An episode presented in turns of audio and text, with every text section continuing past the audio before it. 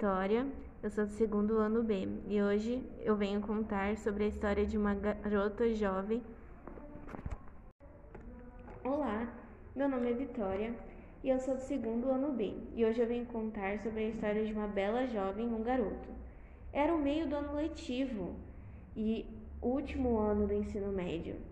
Essa menina se chamava Anastácia. Ela tinha 18 anos e era uma menina autêntica, feliz meia desengonçada, mas bonita. Usava umas roupas bregas que, por usar essas roupas, os outros alunos zoavam muito ela. Porém, ela não ligava e continuava sorridente e feliz. Ela era do tipo que queria ajudar todos. Para ela, não tinha tempo ruim. Nesse primeiro dia de aula, havia entrado um garoto novo na escola. Ele era muito lindo, porém problemático, e ele se chamava Stefan. Ele tinha vindo de outras escolas, pois havia sido expulso de todas as escolas anteriores, por mau comportamento, além de ter violado algumas regras e também ter muitas notas vermelhas, diferente da garota que tinha todas as notas em azul. Ao chegar na escola, todos tinham medo dele, porque ele tinha cara de ser muito valentão. Durante a aula de sociologia, a professora passou um trabalho que deveria ser feito em dupla sobre o positivismo de Auguste Comte. Só que ninguém queria fazer dupla com Stefan, exceto as garotas assanhadas, que tinham achado ele muito lindo. E aí, vocês me perguntam, e a garota? A Anastácia fez dupla com alguém? Não. Que nem eu havia dito antes, todos achavam ela uma aberração. A professora, sabendo que ninguém gostaria de fazer par com ela, mandou que o Stefan se juntasse com ela para fazer o trabalho. A professora tinha dado aos alunos um mês até a apresentação do trabalho. Foram semanas um indo à casa do outro para fazer o trabalho. Nesse meio tempo, eles se aproximaram, se conheceram, viraram tipo melhores amigos, sabe? Eles eram super fofos, um com o outro. Até que chegou o grande dia da apresentação do trabalho. E a apresentação foi perfeita. Passaram-se alguns dias e eles viraram realmente melhores amigos, não conseguiam se desgrudar um do outro. E eles começaram a ver que eles realmente estavam se gostando muito. Ele sentia que ela completava e ele o completava. Eles estavam apaixonados um pelo outro. Eles tinham uma química sensacional, parecia até casal de filme de romance ou casal daqueles livros de drama que continham um romance incrível. Dava para perceber que mesmo em tão pouco tempo eles se gostavam, se amavam muito. Então, era uma sexta-feira, dia 12, dia dos namorados. O Stefan se declarou para Anastácia, dizendo que a amava e que por mais que eles se conheciam há pouco tempo, ele tinha a certeza que ela era a pessoa que ele queria para a vida inteira. E ela confirmando também os sentimentos por ele, dizendo que também o amava muito e que se ele quisesse, ela aceitaria a namorar com ele. Então eles começaram a namorar.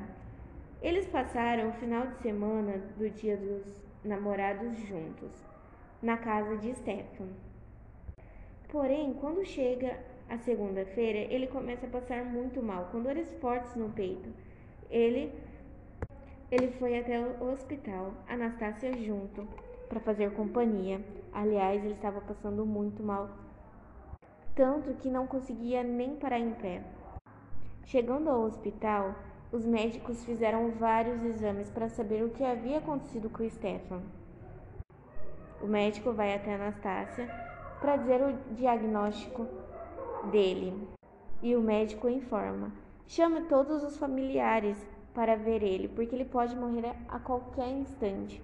O coração dele está parando de funcionar e se ele não fazer um transplante de coração agora, ele pode passar alguns minutos ou até mesmo horas e acabar falecendo.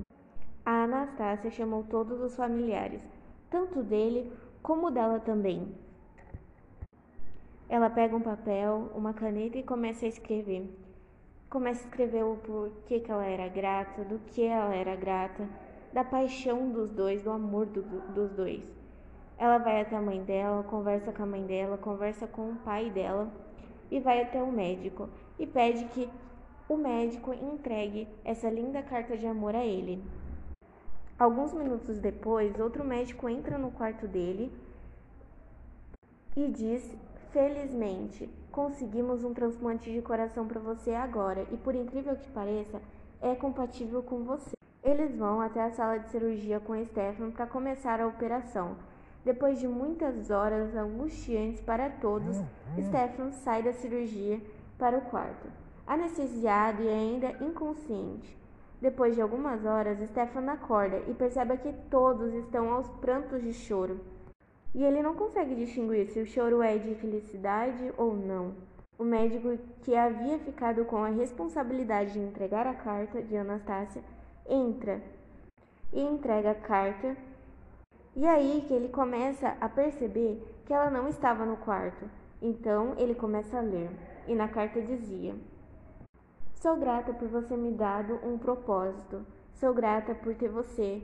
Sou grata por ter seu amor e sua amizade. Não tinha te dado nenhum presente dos dias dos namorados. Eu só recebi muito amor e carinho. Quando soube que iria te perder, perder o grande amor da minha vida, não pude aceitar. Eu não conseguiria viver sem você, sem seu carinho no meu cabelo, sua risada, suas piadas sem graça, suas maluquices. Então hoje te dei um presente, o meu coração, em troca do seu a minha vida para que você pudesse viver. Amo você, viva intensamente por mim. E assim terminava a carta de Anastácia. Ela deu seu coração para que Stephanie vivesse. Ele, então, se desabou a chorar. Chorava como uma criança. Dizem que hoje ele vive muitas aventuras, porque assim Anastácia havia pedido a ele, pela carta, que ele vivesse intensamente por ela mas nunca ouvi falar que ele se apaixonara de novo. Mas aí vocês me perguntam como que ela conseguiu fazer para doar seu coração a ele? Depois que ela escreveu a carta e entregou para o médico, ela pediu e exigiu que o coração dela fosse doado a ele e os demais órgãos às pessoas que precisavam de transplantes de órgãos. E é assim que essa fatídica história termina.